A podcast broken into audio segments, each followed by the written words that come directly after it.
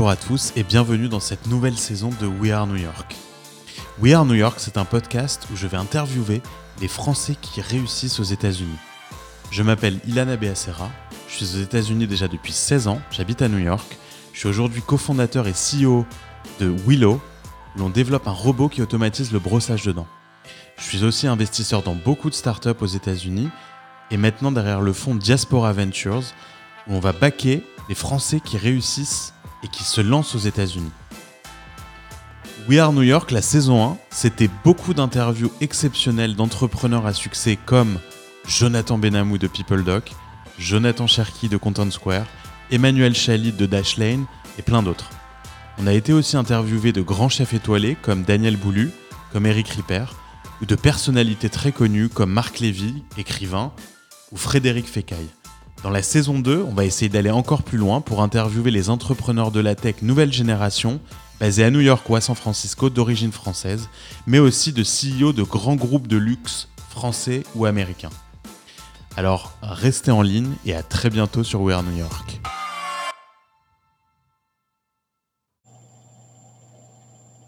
Bonjour à tous et bienvenue dans ce nouvel épisode de We Are New York. Aujourd'hui, je suis accompagné à nouveau d'un Californien, Luc Julia. Salut Luc.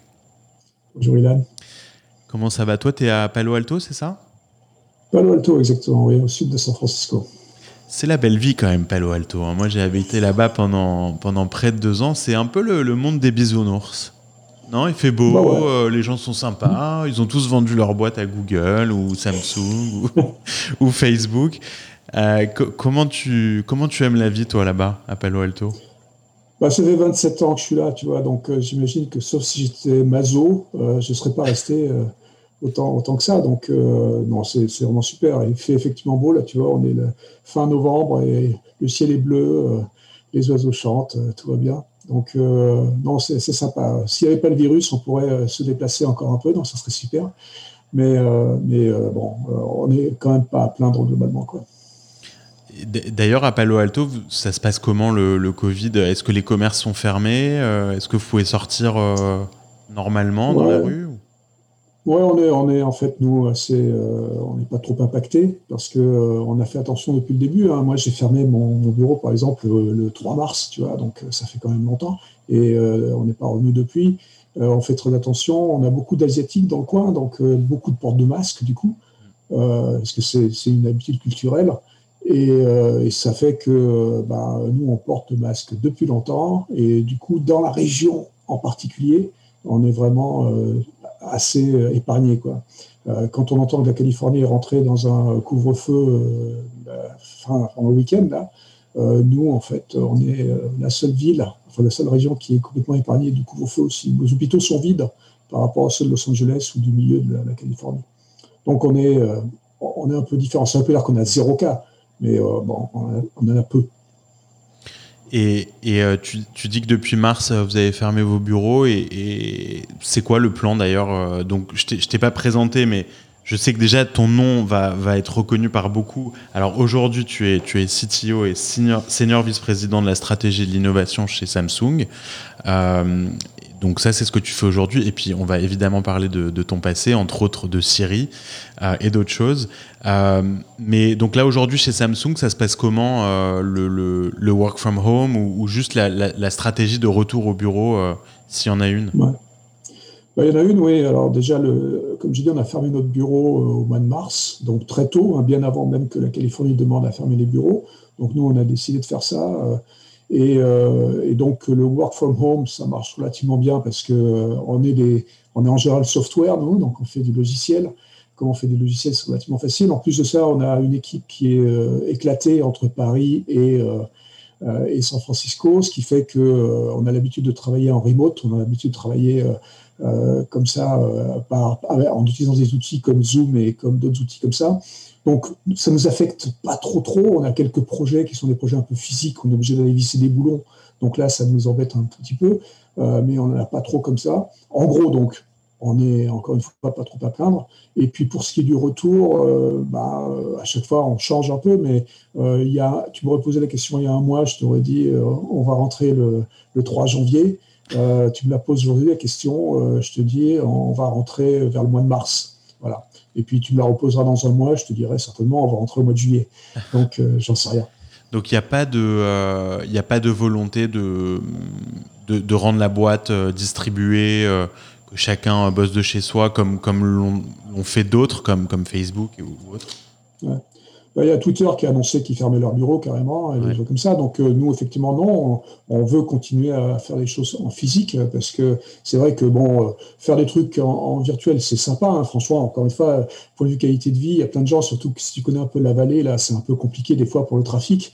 Euh, donc il y, a plein de gens qui sont très contents de ne plus avoir à faire le commute. Hein. donc ça, c'est plutôt une bonne nouvelle pour certains. Mais c'est vrai que les interactions sociales nous manquent un peu.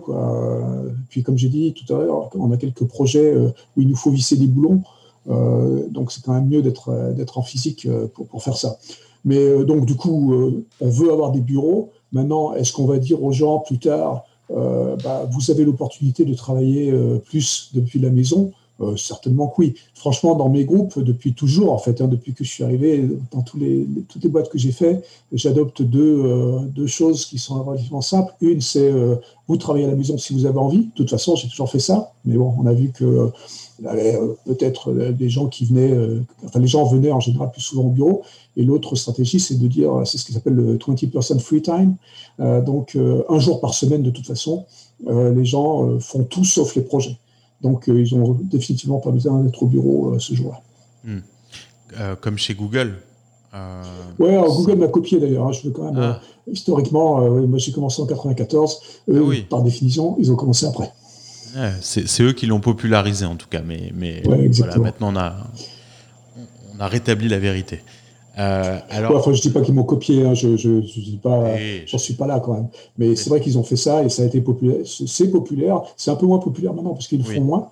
Nous, on continue à le faire, ça marche relativement bien. Tout le monde, tous les employés veulent pas le faire, hein, franchement. Il y en a certains qui préfèrent euh, se focuser sur leur, euh, euh sur leur euh, projet. Donc, mais c'est OK. Hein.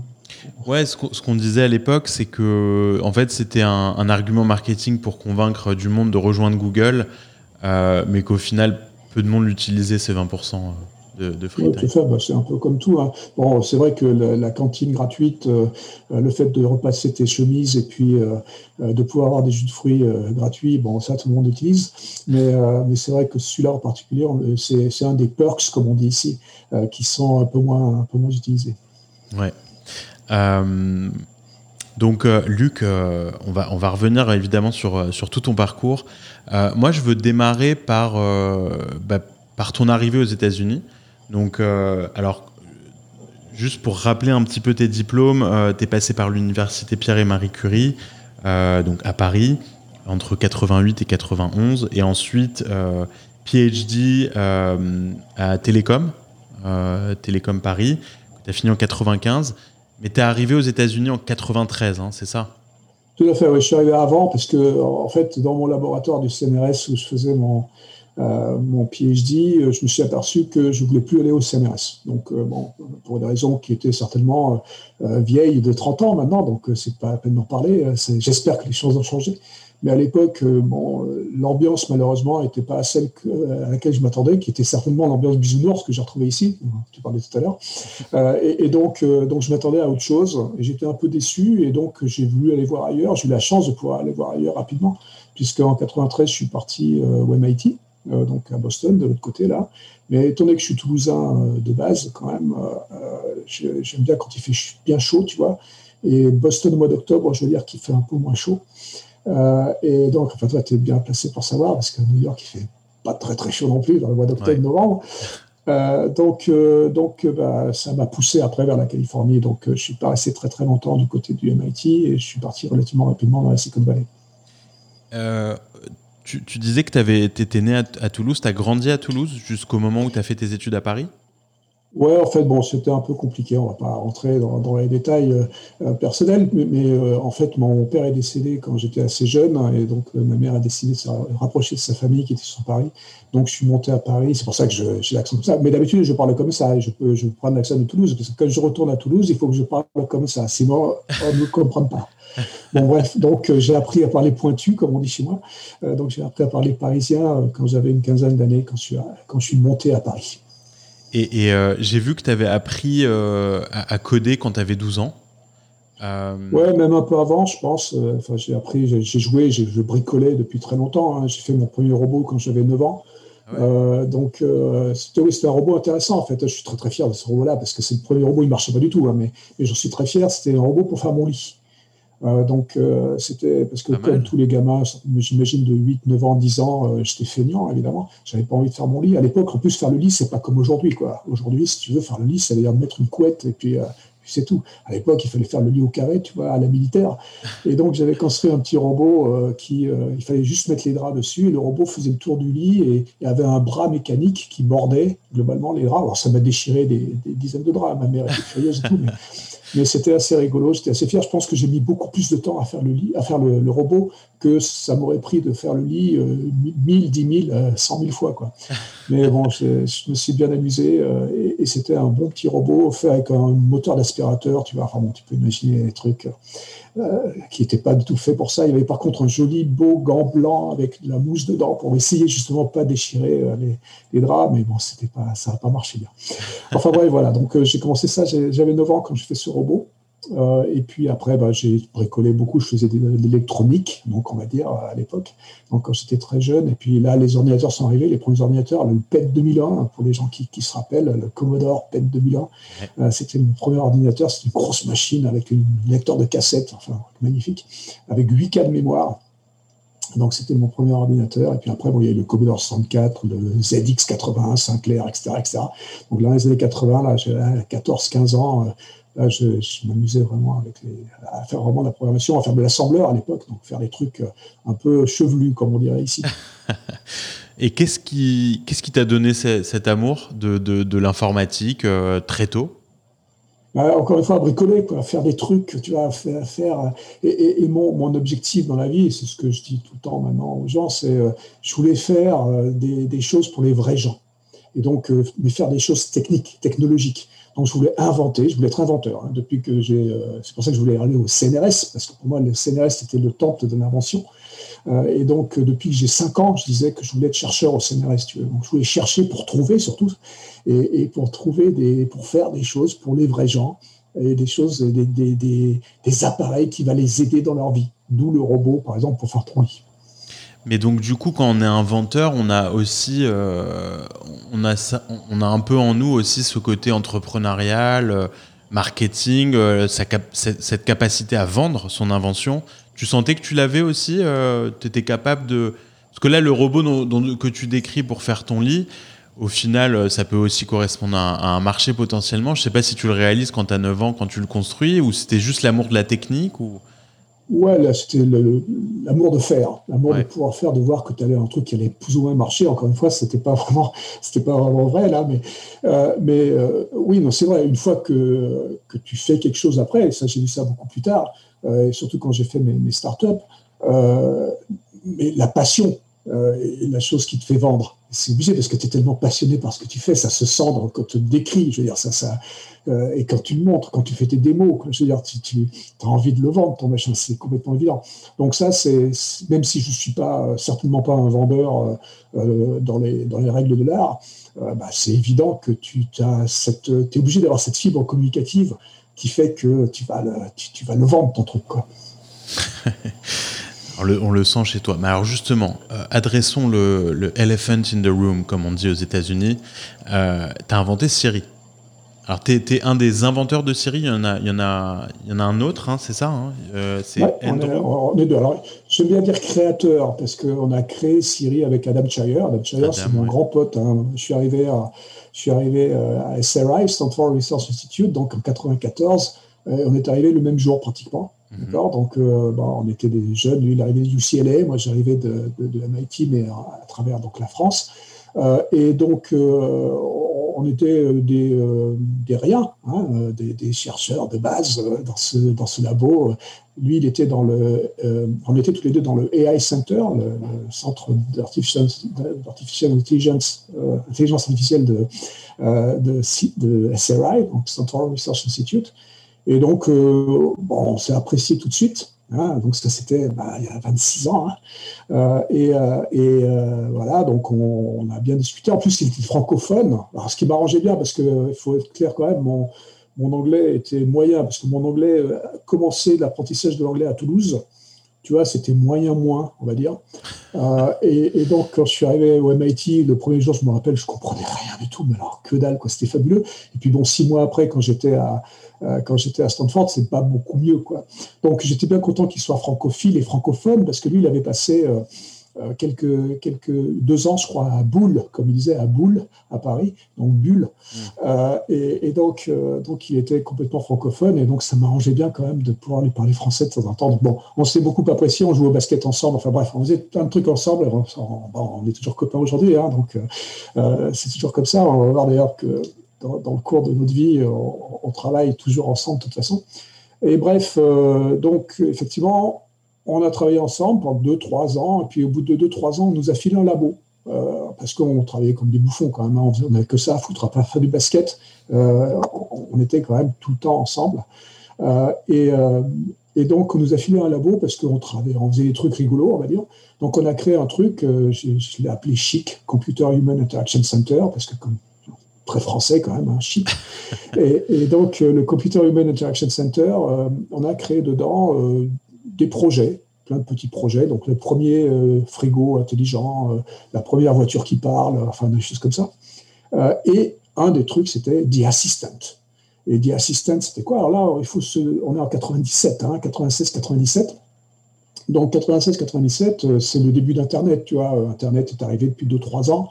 Euh, euh, et, donc, euh, les gens se demandent encore ce que c'est, mais nous, on a vu que c'était la plus grosse base de données du monde. C'est évident, enfin, ça allait être compliqué, ça, ça, allait être quelque chose de rigolo.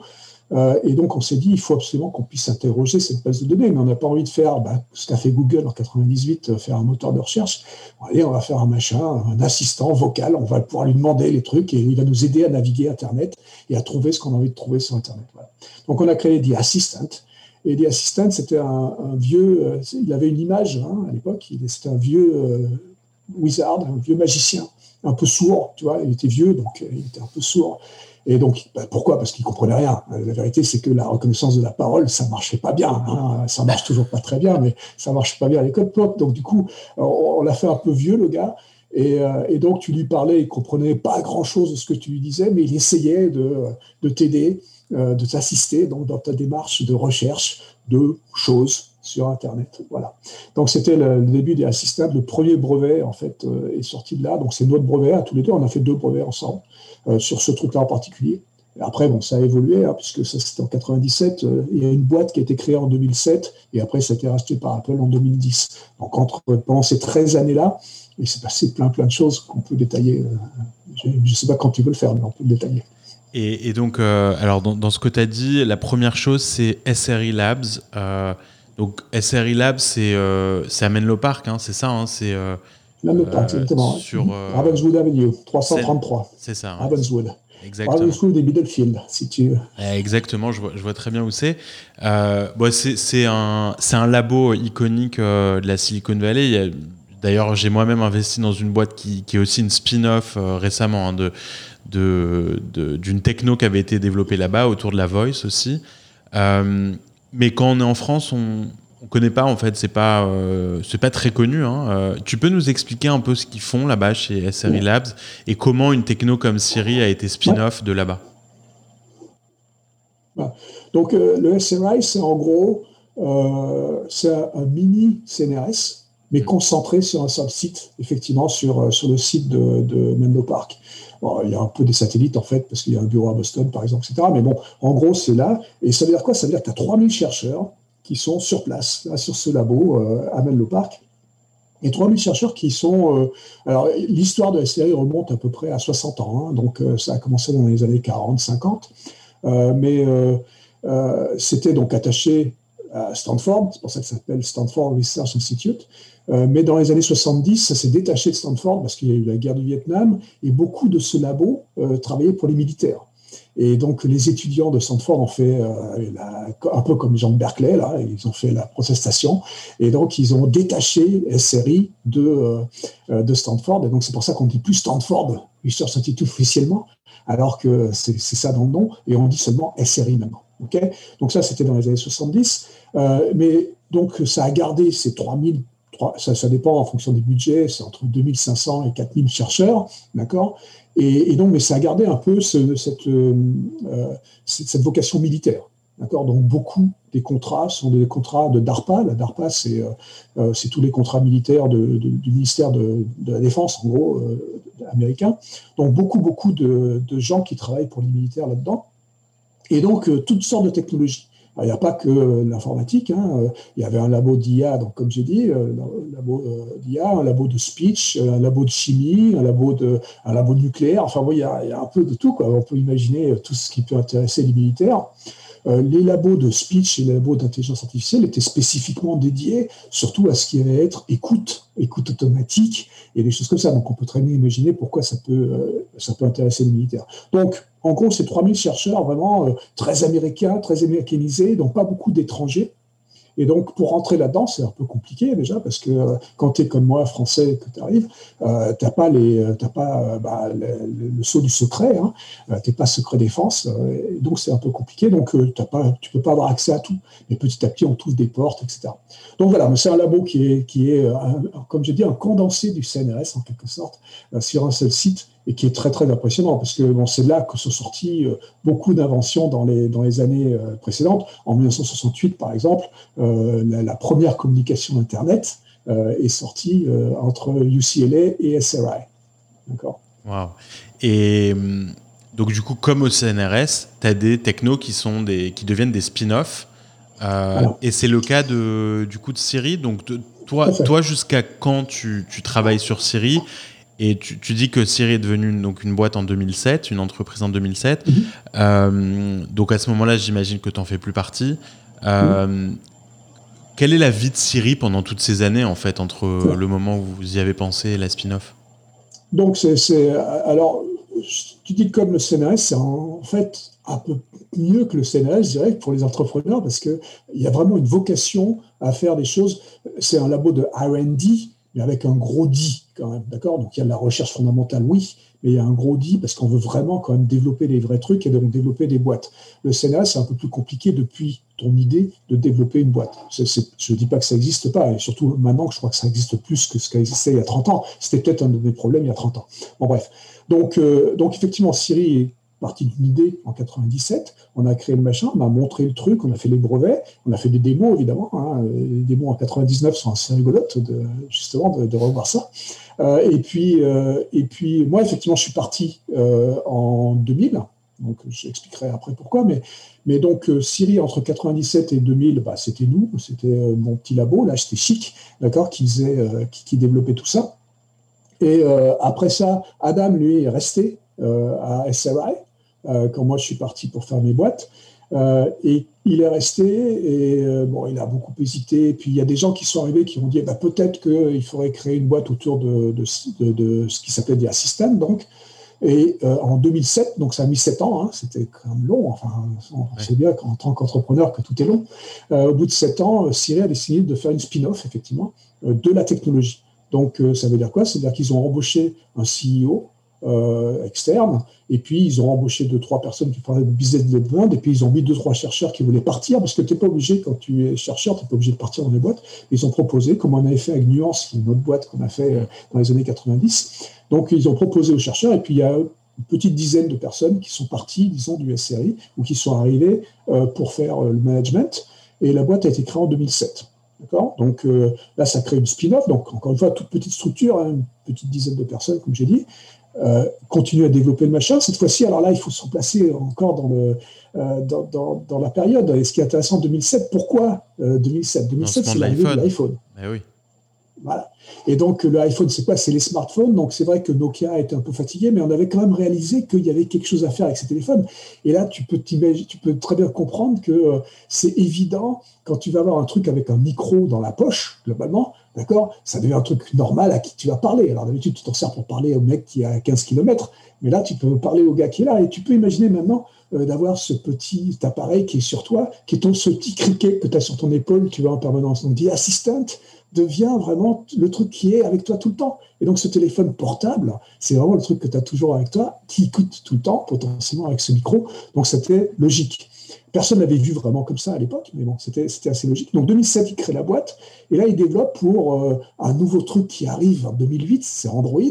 Et donc le premier Siri, en fait, est développé pour Android. Ah. D'accord? Donc en 2008. Donc ça, ils développent avec ces 10 mecs là, donc ils font les trucs. Ils ont euh, entre 2008 et 2010 180 000 utilisateurs hein, sur, euh, sur Android. Donc bon, c'est modeste, mais encore une fois, on, parle de, hein, on parle d'une startup là. Et ils commencent à avoir des trucs qui sont relativement bien. Ils ont une, une dizaine de services que tu peux avoir à partir de là. Ça veut dire quoi? Ça veut dire que tu peux réserver tes hôtels, tu peux euh, faire des choses comme ça. Donc ton petit assistant euh, qui est donc en BD, qui est à l'intérieur de ton Android, il commence à faire des trucs assez rigolos. Et c'est là que euh, bah, Steve Jobs voit le truc et puis il, voit ce que nous on avait vu. C'est-à-dire qu'il voit ce petit criquet, justement. Pour lui, c'est évident. Et donc, bah, Steve Jobs, paf, rachète le machin. Alors évidemment, c'était sur Android, il a fallu faire quelque chose. Hein. Et, donc, euh, bah, l'histoire du rachat, c'est une histoire par elle-même. Euh, c'est, euh, bah, il faut tout changer. Steve Jobs, bah, il est déjà un peu fatigué à ce moment-là. Hein. Donc là, on est en 2010. mais mais bon, il insiste vraiment. Enfin, de toute façon, quand il voulait faire quelque chose chez Apple, personne ne pouvait lui résister. Hein. Donc, il, il amène l'équipe. À ce moment-là, euh, bah, Adam me dit bah, c'est un peu bête quand même que tu participes pas à l'aventure parce que c'est quand même notre bébé hein, tous les deux donc et Adam prévient évidemment Adam Adam il, a, il, avait tenu toutes ces années? Donc Adam est toujours là. Hein. Lui, il était CTO donc de Cyril la startup. Donc il a continué encore les trois ans euh, euh, pendant lesquels ils ont développé. Donc c'est grâce à lui qu'ils ont développé la technologie. Donc ils ont bien vraiment fait quelque chose pour Android, machin, etc. D'accord. Donc ils ont fait un, beau petit produit. Hein. encore une fois, utilisé par 180 000 personnes. Donc, euh, donc lui, il était toujours là. Et donc quand, quand Jobs les rachète, ou l'envie de les racheter, il me dit, il m'en parle évidemment. Il me dit, bah, il faut quand même que tu reviennes, quoi. il faut, qu'on fasse ensemble. Donc, euh, il se trouve qu'à ce moment-là, le CEO que euh, euh, SRI avait mis en 2007, lui, il a décidé qu'il n'avait plus tellement envie, qu'il n'avait pas envie d'aller chez Apple. Et donc, du coup, bah, on fait un tandem avec Adam. Moi, je deviens CEO donc, je dirige Siri chez Apple, et lui, il veut rester plus du côté technique, donc il devient CTO, reste CTO en quelque sorte de Siri. Donc, Siri est maintenant incorporé dans, Apple, et effectivement, alors là, les six premiers mois sont fantastiques. Hein, les six premiers mois chez Apple, on est complètement euh, en, mode caché, hein. c'est-à-dire qu'on est, euh, personne ne sait où on est, personne ne connaît cette acquisition, de toute façon, personne ne sait ce qu'on est, et, et on, est, on a la responsabilité de tout. C'est-à-dire que euh, déjà, on monte l'équipe de 15 personnes à 85 personnes, tu vois, en quelques mois. Donc euh, là, ça c'est impressionnant. Euh, c'est la force de frappe d'une boîte comme Apple qui nous permet de faire ça. Et puis aussi, il faut se remettre encore une fois en 2010-2011 là. Euh, il n'y a, pas, euh, AWS, il n'y a pas Amazon, enfin, ce n'est pas, pas aussi facile à utiliser les serveurs. Et Siri, c'est basé sur les serveurs. Donc, on crée nos propres serveurs, on crée nos propres fermes de serveurs, on crée nos propres data centers. Donc, on a évidemment des moyens extraordinaires. Entre, euh, donc, dans les six premiers mois, on construit tout ça de, du server-side à iOS. D'accord? Donc, on, a la, la, possibilité de tout, tout développer. Euh, et, puis, euh, et puis voilà, Siri sort sur euh, le, iPhone 4S et le lendemain, Steve Jobs meurt. donc, Vraiment le lendemain. le lendemain, le lendemain de la sortie, donc Steve Jobs meurt. Et là, là, ça change un peu. Alors nous, on était, moi, je connaissais Steve Jobs depuis 2003 en fait, pour d'autres pour d'autres raisons. Donc bon, on avait une relation de, de d'amour et de haine, je sais pas comment on dit, je sais plus comment dire en français, mais euh, un peu tendu, quoi. C'était parce qu'il était infect comme, comme mec, hein, tout le monde le sait, c'est pas, c'est pas un secret. Il était infect, mais en même temps très attachant, dans, fait, dans le sens où c'était un génie, c'était un génie marketing, le gars. Enfin, il avait des visions extraordinaires, euh, mais bon, euh, socialement infect. Et, bref, donc on s'entendait quand même relativement bien, mais bon, quand il meurt, évidemment, c'est compliqué parce que ces lieutenants, euh, alors je ne peux pas dire, là on est sur une mission correcte, donc je ne peux pas dire comment je les appelle, mais, euh, mais ces, cinq lieutenants, euh, globalement, les cinq gars qui voulaient devenir calife à la place du calife, hein, ils étaient quand même pas au même niveau, on va dire. Et, donc, mon nouveau patron, qui, qui, qui s'appelle Scott Forstall, lui, je peux le dire parce que j'ai aucun problème, Scott Forstall, qui était responsable de iOS, mm. il ne comprenait strictement rien. Il n'a rien compris à Siri, il n'a jamais rien compris à Siri. Et, donc, euh, bah, ça a été un peu plus compliqué. Donc, pour nous, ça a été le début de la fin. On était content parce qu'on est quand même passé euh, de 180 000 utilisateurs à 300 millions d'utilisateurs. Hein, donc, on n'était quand même pas, quand même pas malheureux non plus. Donc, euh, on a passé un an, un an et demi à faire ça. C'était bien. On a fait ce qu'on avait à faire. Et puis après, quand on a décidé qu'on voulait faire autre chose, on est parti. Waouh euh, Je savais pas que Siri avait démarré sur Android, mais, mais ce dont je me souviens par contre, c'est qu'en 2010, quand, quand Apple a racheté Siri, je sais, je sais même plus si ça avait été annoncé ou c'était confidentiel, parce qu'à l'époque, euh, les acquisitions d'Apple, elles étaient quasiment jamais annoncées. D'ailleurs, aujourd'hui, toujours euh, assez secret, mais moins qu'avant. Euh, mais, mais la question qui me vient tout de suite, c'est concrètement, quand toi, tu es à l'initiative de, de Siri, donc un des créateurs, un des deux créateurs, euh, mais que tu fais pas partie de la spin-off, capitalistiquement, est-ce que ça, est-ce que c'est pris en compte ça par le, SRI Labs? Comment ça fonctionne? Alors le SRI, de toute façon, c'est quand tu crées quelque chose, quand tu fais des brevets et tout ça, tu, tu crées pour la boîte dans laquelle tu es. D'accord donc le SRI est propriétaire des, brevets. Hein, Et donc quand la boîte est créée, euh, il donne à la boîte les brevets.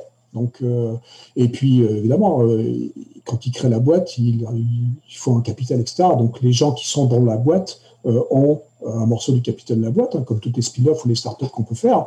Et puis après, quand il y a du rachat, bah, les gens qui étaient dans la boîte euh, en bénéficient évidemment. Les gens qui étaient à, l'origine du brevet, eux, en bénéficient pas.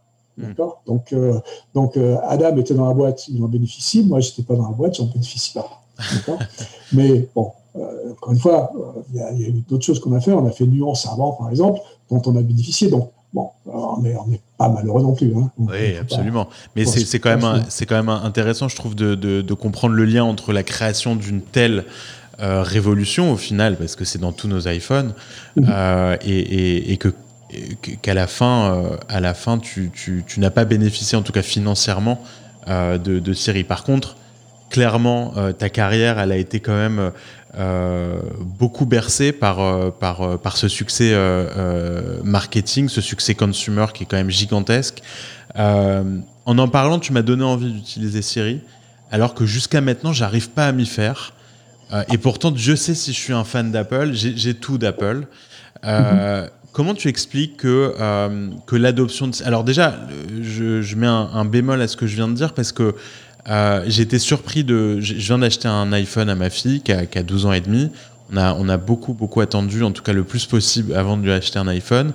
Euh, on n'a autorisé aucune app. Hein. Et un des, un des, une des fonctionnalités qu'elle utilise le plus, c'est Siri. Et, et, je lui ai posé la question et elle m'a dit qu'effectivement, toutes ses copines, elles utilisaient Siri. C'est presque une question de, de de, laziness, de flemmardise, quoi, de, de chercher, euh, c'est d'aller sur Google, c'est trop compliqué. Euh, comment t'expliques que l'adoption de Siri, elle n'est pas encore complètement là, si c'est le cas, parce qu'en tout cas, moi, je l'utilise pas. Oui, c'est le cas. Euh, aujourd'hui, il faut être clair. Maintenant, l'adoption, la façon dont ta fille l'utilise, c'est exactement comme ça que nous on avait envisagé, d'accord? Parce que c'était cette histoire de, bah, on veut demander facilement des trucs et c'est ce petit criquet qui va nous aider donc à, à, faire ça.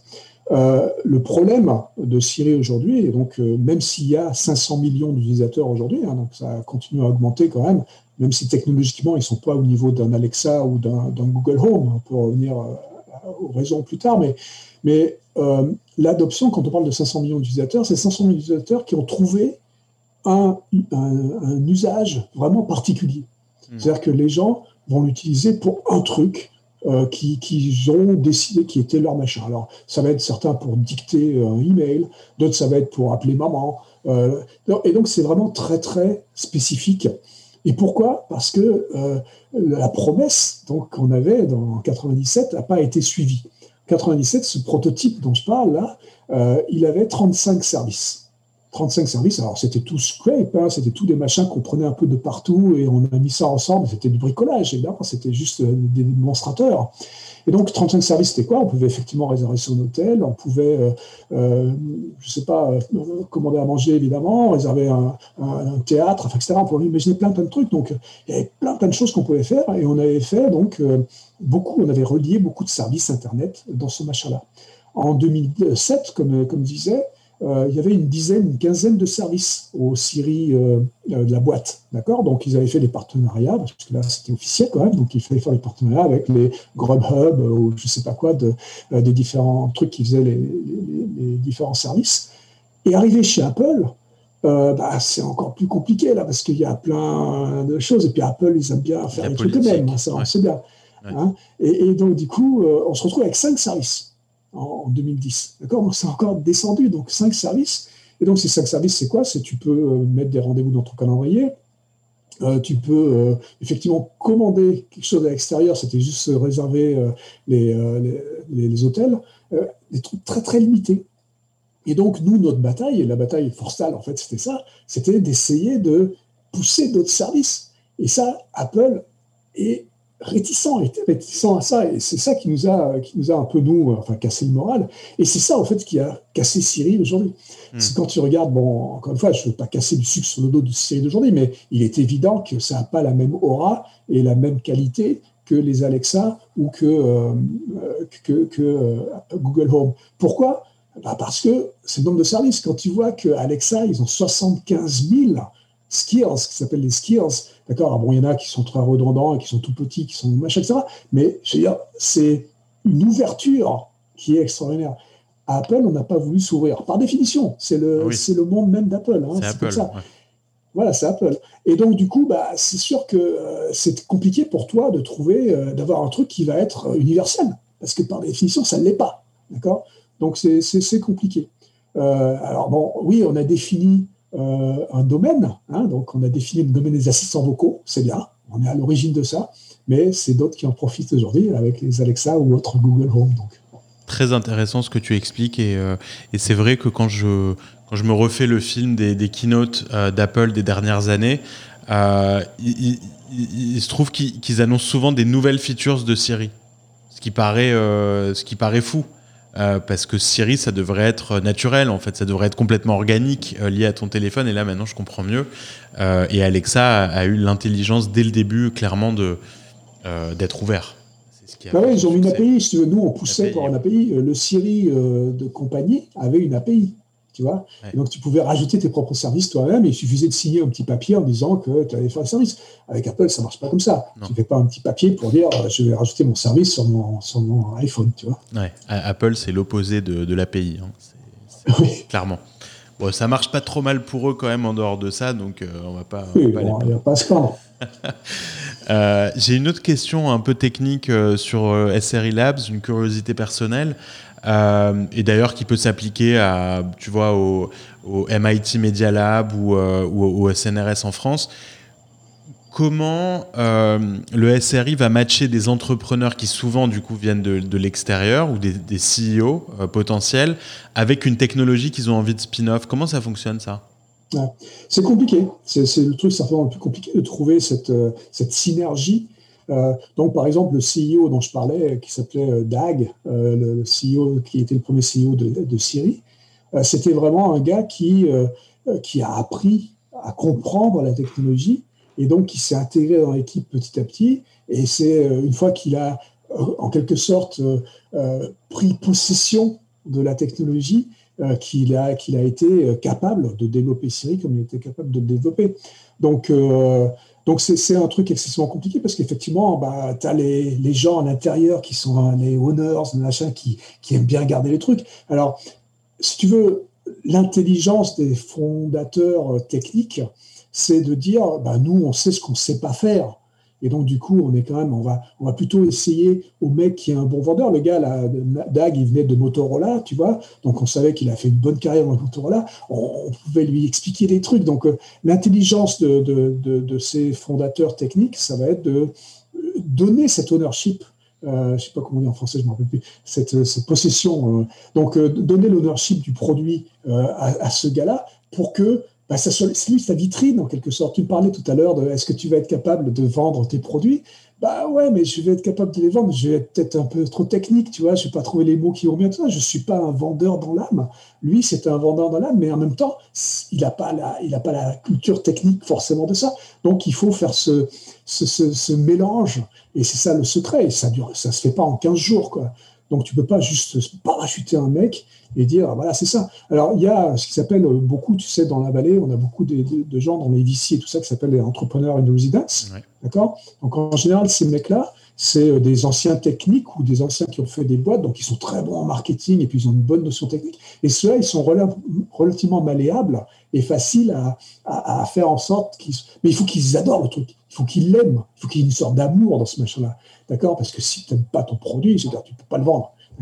Donc cette, euh, cette partie-là est intéressante, surtout quand c'est des trucs compliqués. Alors, euh, Siri, tu peux l'expliquer relativement rapidement. Euh, ce qui s'appelle le elevator pitch, tu vois, 15 secondes, tu peux expliquer Siri.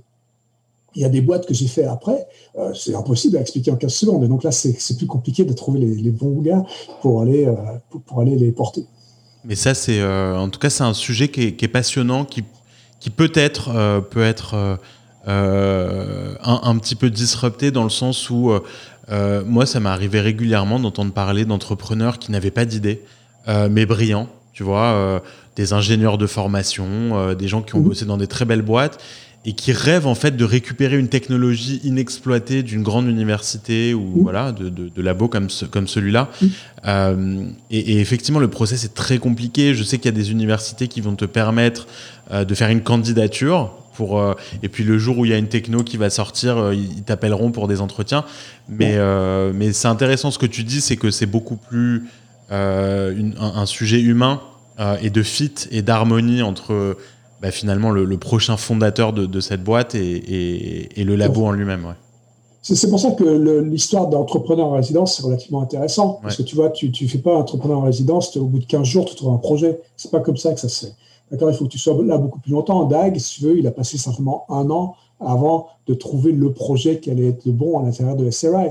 Donc évidemment, c'est un investissement euh, du, point de vue de soit du VC, euh, soit du labo, parce qu'il faut que tu payes ce mec, tu vois, à juste sniffer les trucs pendant, pendant quelques mois. Euh, mais, mais bon, après, ça peut s'avérer gagnant quand même. Euh, bon, bah, avec Siri, du coup, on touche un peu le sujet de, de l'intelligence artificielle. Moi, euh, donc, tu as, écrit un livre euh, donc l'année dernière, en 2019, L'intelligence artificielle n'existe pas. Je t'avais vu sur euh, les plateaux télé à l'époque, euh, parce que je regarde toujours les, les émissions françaises. J'ai beaucoup aimé ton, ton, discours justement autour de l'intelligence artificielle. C'était un, une époque, il y a un, deux ans, où on, on parlait beaucoup de ça, que l'intelligence artificielle, évidemment, allait, allait remplacer les hommes, que les robots allaient euh, euh, aller mettre en danger l'humanité. Bon, voilà, les, sujets d'ailleurs dont on parle plus trop en ce moment. Et toi, tu parles d'intelligence augmentée.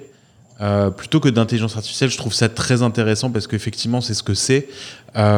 quel est le stade? Alors, l'intelligence artificielle, encore une fois, un autre, un autre problème, c'est que ça, ça, inclut tellement de choses. c'est une technologie d'un côté et de l'autre côté des usages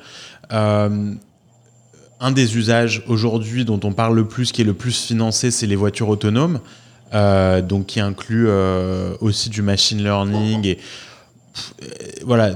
comment tu vois aujourd'hui bah, l'état de l'art de, l'intelligence artificielle, les usages qui ont été adoptés par le grand public, c'est surtout ça qui m'intéresserait.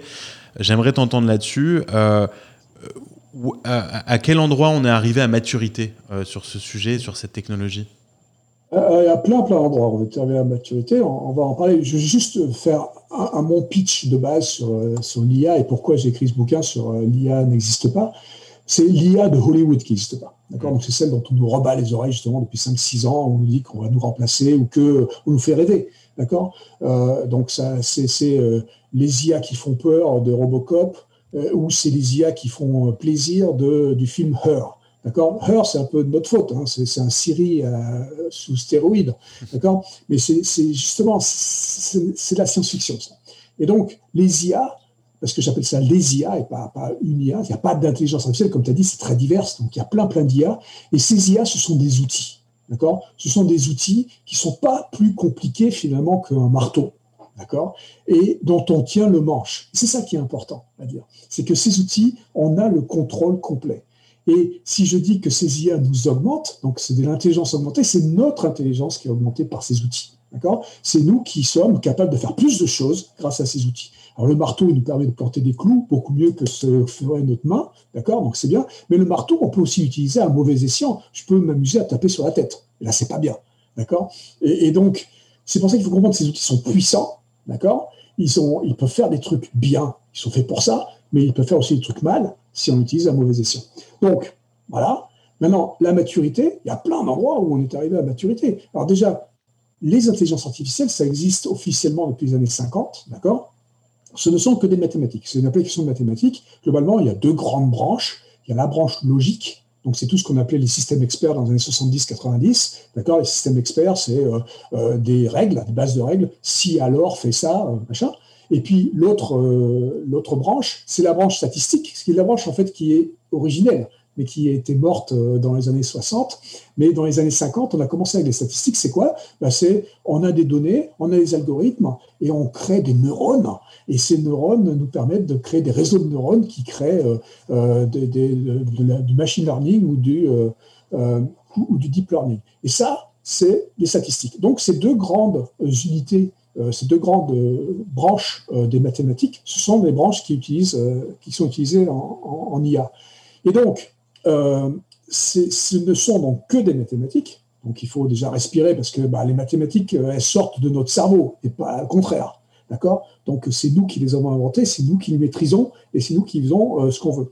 Donc il y a eu dans la branche des systèmes experts, par exemple, quelque chose qui, est, qui a marché très bien, c'est les jeux d'échecs. D'accord Parce que c'est bah, les jeux, c'est bien, il y a des règles. Donc, les jeux d'échecs, dès les années 96, 97, on a vu avec Kasparov qui se fait battre par la machine qui s'appelle Deep Blue. C'est un système expert magnifique. D'accord? Et bah, il a tous les coups des échecs, le truc, bah, il bat euh, le champion du monde des échecs. Voilà. Donc, euh, c'est impressionnant, oui. Est-ce que c'est intelligent? Non.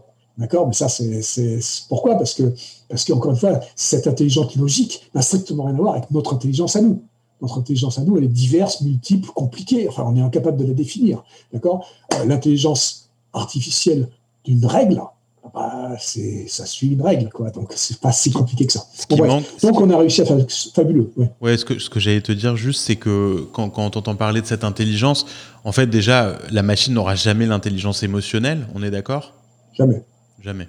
Alors, on peut lui apprendre des trucs. tu peux lui apprendre. S'il y a un pépé qui tombe devant toi, bah, tu peux t'arrêter puis le ramasser. On peut lui apprendre des trucs. Mais ça va être des cas qui n'ont strictement rien à voir avec nous parce que nous, quand on va avoir un truc qu'on n'a jamais vu avant, un truc qui s'est jamais passé, on va avoir une, quelque chose, on ne sait pas ce que c'est, mais ça peut être de la compassion, ça peut être quelque chose qui va faire qu'on va agir d'une manière telle que euh, on n'a jamais appris.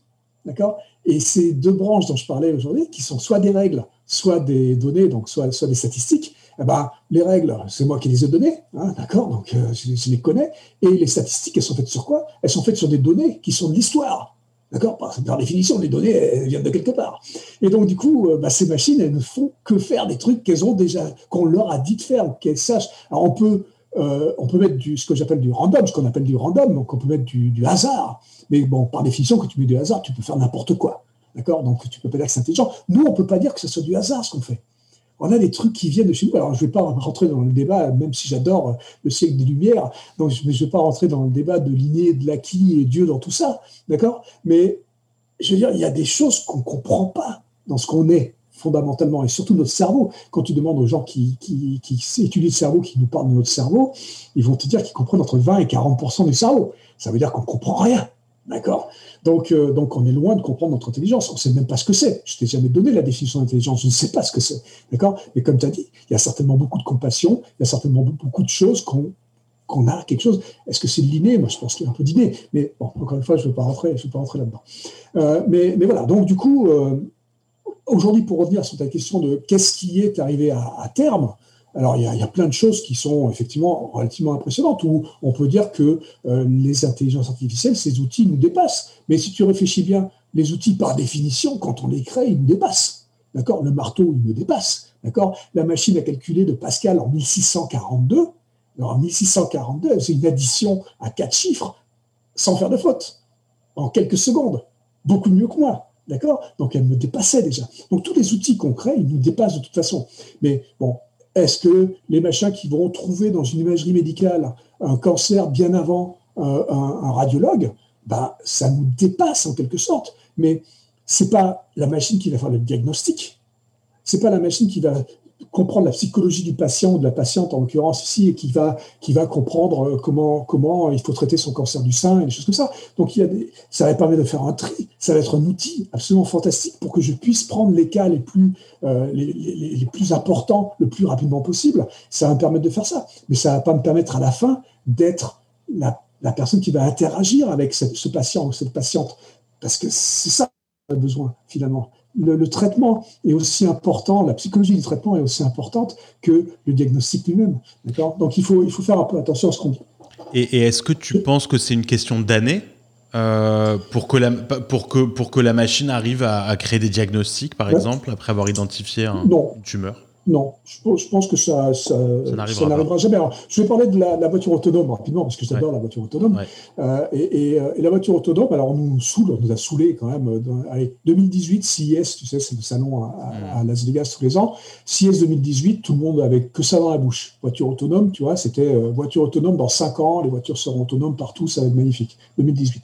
2019, ils se sont calmés un peu, ils ont dit, OK, dans 15 ans. Dans 15 ans, on va avoir les voitures autonomes partout, ça va être super. CIS 2020, cette année, c'est oh, la voiture autonome, on ne sait pas. et, ce qui est rigolo, c'est qu'en mai 2019, tu as le CEO de Waymo. Waymo, c'est euh, la, boîte de Google qui fait les voitures autonomes depuis 10 ans. Hein. Donc les mecs, quand même, c'est les plus avancés certainement en voiture autonome. Le CEO de Waymo a dit la voiture autonome niveau 5, il y a 5 niveaux d'autonomie euh, dans, dans, les voitures autonomes, voiture autonome niveau 5 n'existera jamais moi, je me tue à dire ça en fait depuis des années, c'est ce que j'avais dit dans le bouquin justement aussi.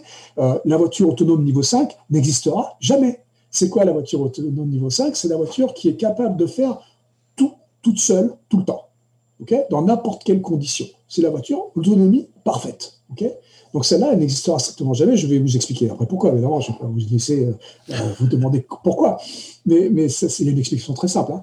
Mais la voiture autonome niveau 4, par contre, elle, elle va non seulement exister, mais elle va être beaucoup mieux que nous. D'accord? La voiture autonome niveau 4, elle va permettre d'éviter 90% des accidents. D'accord? Elle va en avoir d'autres. Il y aura des accidents. On ne peut jamais dire qu'il n'y aura jamais d'accident. Mais elle va nous permettre d'avoir d'éviter 90% des morts sur les routes. Super. D'accord? Donc il ne faut surtout pas s'arrêter. Aujourd'hui, quand on parle de Tesla et quand Musk nous saoule avec sa voiture autonome, la Tesla, on est à 2,5, 3, d'accord, de niveau d'autonomie. Donc on est encore loin du niveau 4. D'accord? Mais c'est déjà pas mal. C'est quoi, la, quoi la différence entre niveau 3 et niveau 4 Parce que là, j'ai vu les dernières vidéos d'autopilote de Tesla, déjà très impressionnant et j'ai l'impression que c'est les plus avancés. Euh, c'est quoi la différence techniquement entre les deux? C'est les plus avancés sur le marché aujourd'hui. Donc euh, aujourd'hui, c'est quand même des milieux assez contraints. D'accord? Dans le niveau 3 aujourd'hui, sur autoroute, il se débrouille relativement bien, il change de fil, il peut sortir de l'autoroute et tout ça. Dès qu'il arrive sur les surface street, comme on dit, c'est-à-dire dans les rues où il, y a, euh, où il va y avoir d'autres trucs, tu vois, d'autres trucs, c'est quoi? Ça s'appelle les vélos, les piétons, les trucs comme ça, tu vois, les machins qui sont pas des voitures. Tu vois? Donc là, ça commence à être plus compliqué euh, d'avoir des, des, de, de, dealer avec des corps étrangers, tu vois, d'avoir des feux rouges, d'avoir des stops et tout ça, ça commence à être plus compliqué. Alors, euh, niveau 3 commence à dealer avec les feux rouges, avec les stops, la signalisation, tout ça. Par contre, ça deal un peu moins avec le piéton qui va se jeter sous la bagnole, tu vois? Donc ça, c'est un peu plus compliqué. Donc niveau 4, ça va arranger encore un peu ça, donc on va être un peu plus près. Alors niveau 5, par contre, de trucs qui va être parfait et qui va pouvoir dealer avec toutes les situations, c'est celle-là qui n'existera jamais. Et pour ça, je vais donc donner deux exemples, mes exemples préférés. Euh, c'est euh, le premier, euh, pour les Français, c'est super chouette, ça s'appelle Place de l'Étoile à 18h. D'accord? Place de l'Étoile à 18h, eh ben, c'est tout ce que tu veux, sauf du code de la route.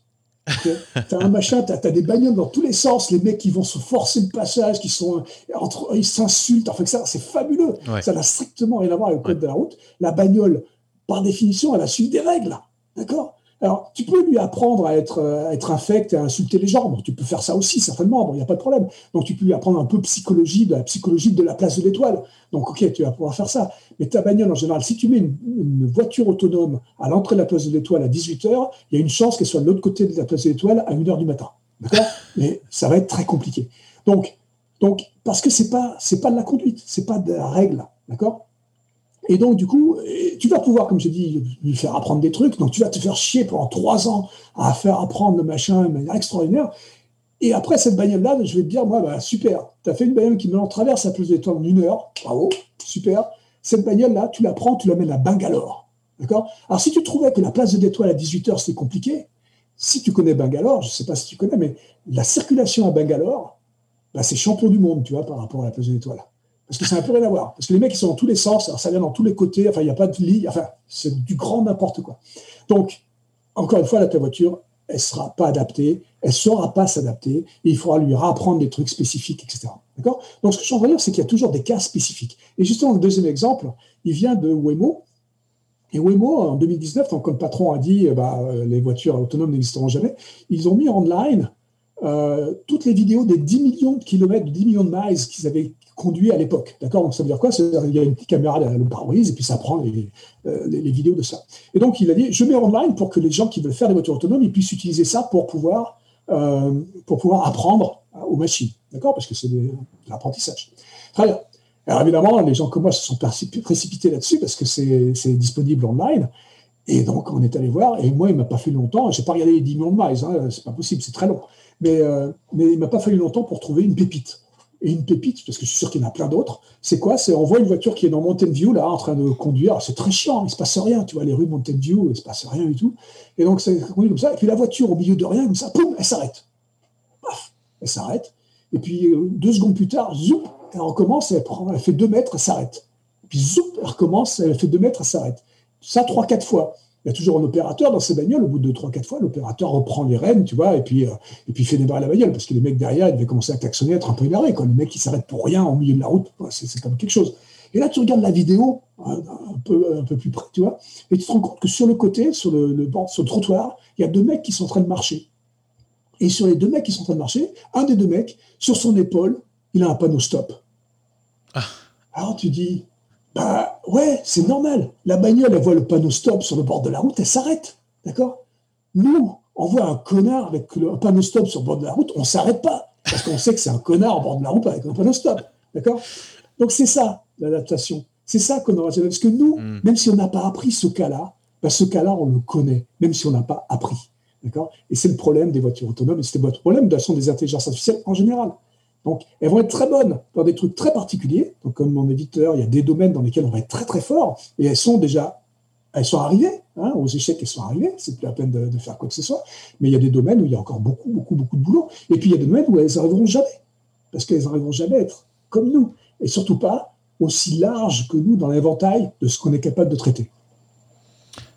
Très très clair. Et, euh, j'ai observé ce que tu disais que, 2019, ça commençait un peu à se calmer le hype autour des véhicules autonomes. D'ailleurs, tu as une boîte, euh, je crois que c'était Drive.ai, euh, qui est partie quasiment à la casse, quoi, alors qu'ils avaient les meilleurs ingénieurs, ou en tout cas ils avaient recruté beaucoup de super ingénieurs. Et pour connaître un des ingénieurs qui bossait là-bas et qui lui-même est parti avant même le rachat, je crois que c'est Apple hein, qui a racheté les assets de Drive.ai et qui me disait en fait j'y crois plus. Je pense que quand il, me dit on a on n'arrive même pas à changer de, de voie sur l'autoroute. Euh, donc je vois pas euh, je vois pas un horizon où on va réussir à, conduire. Euh. C'est compliqué, c'est très très compliqué parce que si tu veux tous les gens qui sont de, toi, toi quelque part des fois tu le sens, tu sens quand tu as vu un mec à 50 mètres devant toi, tu vois, qui, qui a l'air bizarre, tu le sens, tu vois. ta bagnole elle le sent pas. D'accord Elle, va, appliquer des règles qui disent bah, si un mec qui commence à mettre son clignotant, oui, il va tourner. Tu vois Donc voilà, il y, a plein de choses, il y a beaucoup plus de choses que juste la perception euh, visuelle. Tout à fait. Euh, pour parler un peu de, de, Samsung que tu as rejoint en 2012, euh, aujourd'hui tu es CTO de, Samsung. Ça veut dire quoi CTO de Samsung aujourd'hui? Quel est, quel est sous ton périmètre? Alors, le CTO de Samsung, dans ce cas-là, c'est le Samsung Innovation. Donc, euh, c'est tout ce qui va être euh, essayer de voir euh, à 3, 4 ans, 5 ans, ce qu'on va pouvoir faire que ne fait pas Samsung aujourd'hui. Alors, des CTO dans Samsung, il y en a plein. Hein. Il y a 375 000 personnes dans, dans, Samsung. Dans des CTO, il y en a une tripotée. Je ne sais pas exactement combien, mais il y en a, il y en a beaucoup la plupart des gens qui travaillent chez Samsung aujourd'hui, ils font super, un super boulot. Alors le problème, c'est qu'on est numéro un mondial partout, hein, dans tout ce qu'on fait. Donc on fait du super boulot, j'imagine. Et, donc les CTO, les gens qui font, euh, qui font les trucs en général pour Samsung, ils font ce que j'appelle de l'innovation, euh, euh, pas disruptive, mais l'innovation incrémentale. incrémentale, merci. Donc euh, bah, ils vont faire des, écrans de télé qui vont avoir des pixels plus petits, super boulot. Encore une fois, il ne faut surtout pas cracher dessus. Donc, on, améliore nos produits toujours et ça nous permet de rester numéro un mondial dans le domaine particulier. Nous, ce qu'on essaye de faire et ce qu'on a monté ce bureau, ce bureau-là date de 2012. Alors, on l'a créé en 2012 quand j'ai quitté Apple. En fait, euh, j'ai rencontré un gars qui était euh, coréen et qui, était président de Samsung et qui voulait monter un truc dans la Silicon Valley parce que Samsung n'était pas vraiment, enfin, présent dans la Silicon Valley. Donc le but du jeu, c'était de dire, ben, on va utiliser cet écosystème pour faire autre chose, pour faire ce que ne fait pas Samsung. Donc l'idée, c'était de dire, on va aller euh, dire ce qu'il faudrait que Samsung fasse dans 3-5 ans. et donc, bah, bah, on ne va pas leur dire de faire des télés, parce qu'ils font déjà, on ne va pas leur dire de faire des téléphones, ils font déjà, mais on va leur dire, regardez, il y a peut-être ce service qui est intéressant, a peut-être ça. Donc on a créé un fonds euh, dans lequel on a mis 100 bah, millions à l'époque, et donc, c'est un fonds qui permettait d'aller euh, euh, investir dans les petites boîtes, euh, dans les startups du coin. Puis finalement, bon, on a investi en Israël aussi, on a investi en France, on a investi dans d'autres endroits. Et, donc, bah voilà, on, a, on, a, grossi un peu l'équipe. on est parti, on était trois. Aujourd'hui, on est 300. Et, et, et, donc, bah moi, j'ai un groupe, je suis CTO, donc j'ai un groupe d'ingénieurs, d'une centaine d'ingénieurs qui font des trucs rigolos. Donc, euh, on essaye de montrer ce que ça peut, ce que ça pourrait être. Donc, les, choses dans trois ans, on fait beaucoup d'IA, évidemment, parce que bon, c'est quand même le seul truc que je fais euh, depuis euh, que je suis petit. et, donc, donc on, fait, on fait des machins d'IA, de produits qui pourraient être intéressants pour les vrais gens, encore une fois, parce que moi, ce qui m'intéresse, c'est les vrais gens, dans 3-5 ans. Superbe. J'ai lu quelque part que tu n'étais pas fan des smartphones. Euh, du téléphone. Euh, non, je trouve que l'interface est à chier. Euh, franchement, tu vois, le petit criquet dont je parlais tout à l'heure, j'aimerais bien avoir un petit criquet sur l'épaule et pas un truc dans ma poche qu'il faut que j'aille chercher, allumer, déverrouiller, machin, tout ça. Euh, j'aime pas l'interface. J'aime pas, je trouve que c'est pas pratique, d'accord, ce truc-là. C'est pas ce carré, cette brique. je trouve que c'est pas pratique. Donc, moi, je, mon rêve depuis très longtemps, c'est les interfaces ubiquitous, je sais pas comment dire en français, donc qui sont partout autour de nous. D'accord? C'est ça qui est intéressant. C'est un truc où je vais pas faire d'effort. Parce que là, j'ai un effort à faire d'aller chercher ce machin-là. Euh, d'accord? Donc, euh, donc, si je peux enlever cet effort-là, je pense que ce sera encore plus intéressant. Donc, euh, l'interface du téléphone n'est effectivement pas la plus agréable pour moi. Maintenant, comme j'ai dit tout à l'heure, le fait que ce soit un, micro ambulant, ça, c'était intéressant. mais je pense qu'on peut avoir un micro ambiant. Ça, ça sera encore plus intéressant. bah, Alexa t'achètes Alexa alors. Ouais, Alexa, c'est un peu ça. Hein. Donc, euh, Alexa, bah, j'en ai 7 ou 8 ici euh, dans la maison. Euh, donc, il y, en a un peu partout autour. Donc, Alexa, intéressant. Google Home intéressant. Mais là, c'est effectivement des, trucs que tu vois pas. Elles sont cachées. Mais les Alexa, d'ailleurs, je les vois même pas. Elles sont cachées au-dessus des meubles et tout ça. Donc, on les voit même pas. Donc, ça, ça commence à être intéressant. Ce qu'il y a, c'est que l'avantage du téléphone aussi, c'est que maintenant, j'ai aussi une interface visuelle. Donc, non seulement, quand je parlais tout à l'heure d'interface ubiquitous, c'est bien, mais il faut aussi qu'elle soit multimodale. C'est-à-dire qu'il faut que non seulement je puisse lui parler, mais je puisse aussi faire des gestes, donc elle me voit, et que peut-être que je vois aussi ce qu'elle a à me dire, que c'est pas forcément toujours, elle me répond pas toujours par la voix, parce que c'est très chiant aussi d'avoir un truc qui te parle en permanence. Hmm. Euh, justement, quand, quand, quand j'ai lu ça, je me suis demandé si euh, tu avais un avis euh, sur The Social Dilemma. je sais pas si tu l'as vu. Tu, tu, me dis que oui. Euh, est-ce que c'est une des raisons pour lesquelles euh, t'aimes pas euh, ou t'es pas fan de, l'interface des smartphones C'est ce qu'ils ont fait de nous. ce que ça, ça bon, tu, bosses pour Samsung, donc je sais pas à quel point tu vas nous le dire, mais en dehors de ton rôle chez Samsung, qu'est-ce que tu penses de, ce que sont devenus les smartphones dans notre société? Alors, je veux être clair déjà. Samsung, pas Samsung, c'est pas le problème, mais euh, je défends Apple euh, aussi là-dessus. Je pense qu'on dit beaucoup de bêtises aussi sur le fait qu'on nous écoute en permanence avec ces machines, etc. D'accord? C'est c'est physiquement impossible déjà. Donc il faut comprendre que Alexa ou Siri ou les autres peuvent pas nous écouter en permanence. D'accord? Ils écoutent pour avoir un mot clé en permanence qui va nous permettre après d'écouter, mais ils vont pas faire, et c'est marqué dans les, dans les, dans les ULA, euh, End User License Agreement, c'est marqué que si toutefois il se passe quelque chose de pas bien, alors il est possible qu'ils écoutent un segment de ce qui s'est passé pour comprendre pourquoi ça s'est passé. D'accord? Donc ça veut dire quoi ça? Ça veut dire que de temps en temps, il y a, quand on fait de la reconnaissance vocale, il y a un machin qui s'appelle le niveau de confiance, d'accord? Confidence level. Et si la confidence level est en dessous de 70%, par exemple, c'est-à-dire qu'on n'est pas sûr d'avoir vraiment reconnu euh, ça, et que ça soit souvent sur le même type de phrase, on va se demander pourquoi, donc on va effectivement écouter de temps en temps ce type de phrase-là. D'accord? Donc ça, c'est seulement quand, une fois que j'ai dit le mot ou Alexa ou Siri, d'accord, que je vais enregistrer ce truc-là, et donc on va avoir le confidence level.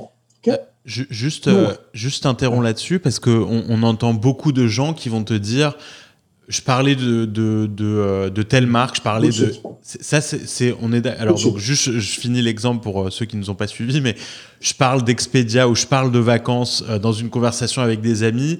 J'ai une pub une heure après sur Facebook euh, d'Expedia, c'est impossible Impossible. Coup, là, ils se tireraient le balle dans le pied s'ils faisaient ça. Quand faut pas exagérer. Donc, Apple, depuis quelques temps, ils ont été très clairs sur leur politique de, euh, de, données, privacy, etc. Donc, eux, ils font certainement pas. Alexa et, les autres, ils font pas non plus. Donc, c'est très clair que non. Les cas là où les gars, ils vont dire, ça m'est arrivé, euh, moi, je parie 10 000 dollars que le gars, il a fait une recherche pour aller euh, aux Maldives demain, tu vois, quelque part. Donc là, oui, euh, à partir du moment où tu as des recherches avec des cookies et tout ça, là, je te confirme, à travers ton browser, là, tu gives away toute ta vie privée. Ça, je te confirme. Mais à travers les trucs de voix, c'est pure bullshit, c'est pas possible. C'est physiquement pas possible, encore comme je disais tout à l'heure, parce qu'aujourd'hui, par exemple, il y a 70 millions d'Alexa aux États-Unis. D'accord? 70 millions d'éco-devices. Si tous les éco-devices écoutaient tout en permanence, 24 heures sur 24, il n'y a pas assez de place pour mettre, pour stocker les fichiers audio. D'accord? C'est pas possible. Donc, il faut arrêter les conneries. Bon, bref. Euh, donc, ça, c'est clair. Maintenant, euh, si on parle de privacy, la privacy, c'est super important. Donc, euh, il doit être très clair que les gens doivent se battre. Et si on reprend sur ce social dilemma, le problème essentiel, c'est que les gens n'ont pas compris depuis longtemps que leur data devait être à eux. D'accord? Et donc, on a donné, ils ont donné. Moi, je ne suis pas sur Facebook et tout ça. Enfin, je suis sur Facebook une fois par an, le jour de mon anniversaire. Euh, et, donc, euh, je, veux dire, ils ont donné trop de data à ces trucs-là. Ils ont fait trop confiance à ces trucs-là sans comprendre exactement ce qui se passait. D'où, moi, alors curieusement, je suis pro-régulation, euh, d'accord? Et je suis pro-RGPD, par exemple. Quand RGPD est sorti en 2018 en Europe, je trouvais ça absolument superbe. Alors, pas tellement pour RGPD lui-même, parce que la vérité, c'est que RGPD, on peut le détourner. De toute façon, c'est pas, pas un problème, on voit ça très bien aujourd'hui. Mais RGPD a une vertu éducative. La régulation, de temps en temps, a une vertu éducative. Les gens qui se foutaient à poil sur Internet, quand ils ont vu RGPD, ils ont dit ah bah, tiens, pourquoi il y a RGPD Il y a une raison, qu'est-ce qui se passe? Donc, ça a eu une vertu de dire bah, euh, il y a une loi, c'est qu'il y a une raison. Et donc, je, suis, je pense que les gens doivent euh, faire attention, donc ils doivent comprendre. L'éducation a un rôle extraordinaire dans l'utilisation de ces technologies en général, parce que euh, se foutre à Internet, sur Internet, ça a des conséquences. oui, euh, effectivement. Là, je pense qu'on te rejoint tous.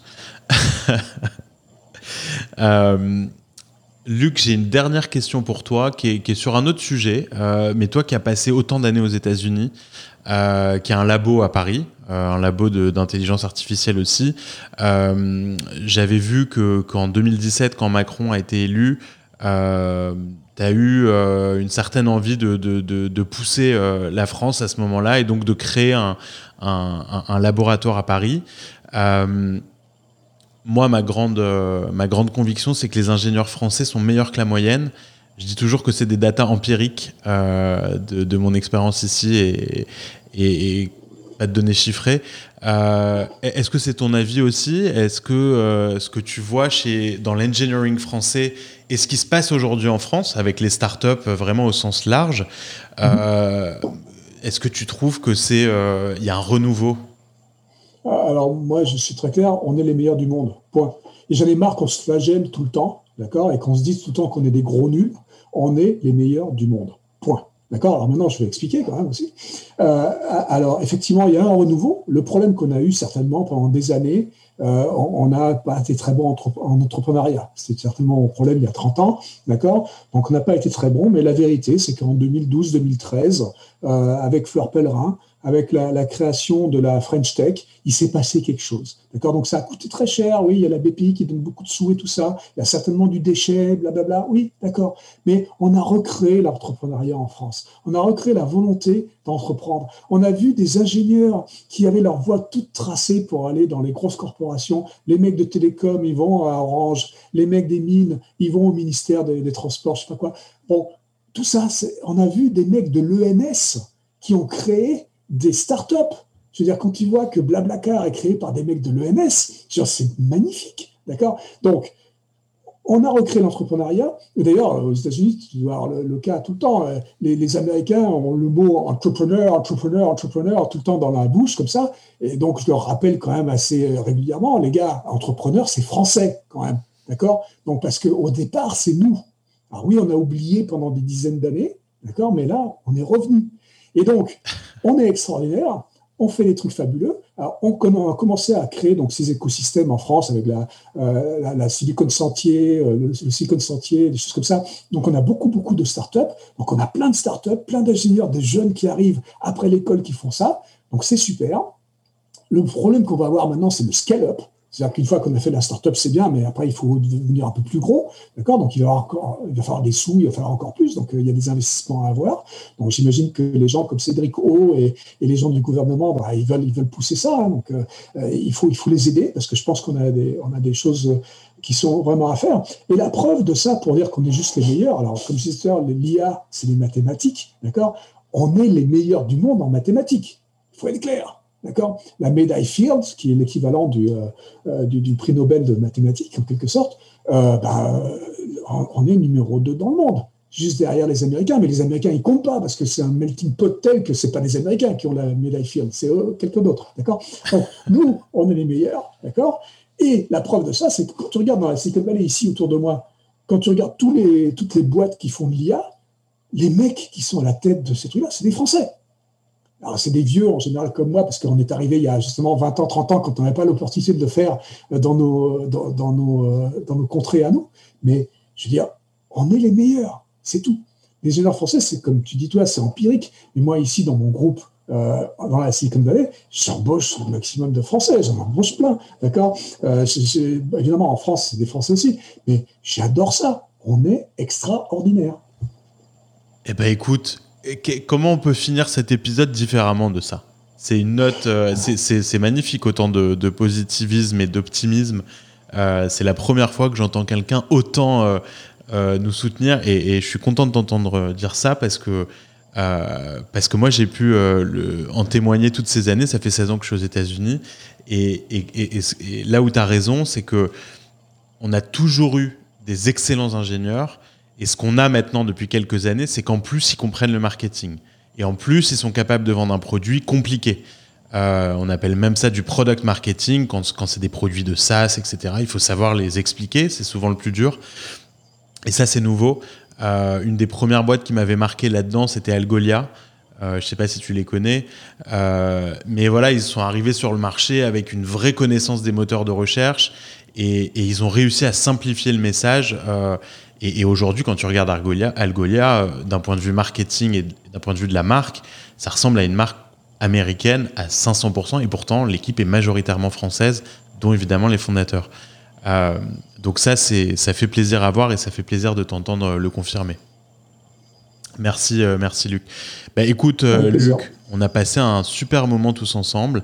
Euh, j'espère que je t'ai pas trop fait parler des sujets dont tu parles tout le temps et qu'on a aussi parlé un peu de, de tout ce que tu as fait depuis que tu es aux États-Unis, mais on a quand même parlé euh, des sujets euh, que, que, que, tu aimes et surtout là où tu es bon. Et tu as des opinions fortes et c'est ça qui, qui m'intéressait. donc, donc merci d'avoir passé plus d'une heure avec moi sur, sur We Are New York. Avec très grand plaisir. J'ai beaucoup apprécié la conversation. Merci beaucoup, Ilan. Super. Ben, merci à tous euh, d'avoir écouté jusque-là et à très bientôt dans We Are New York.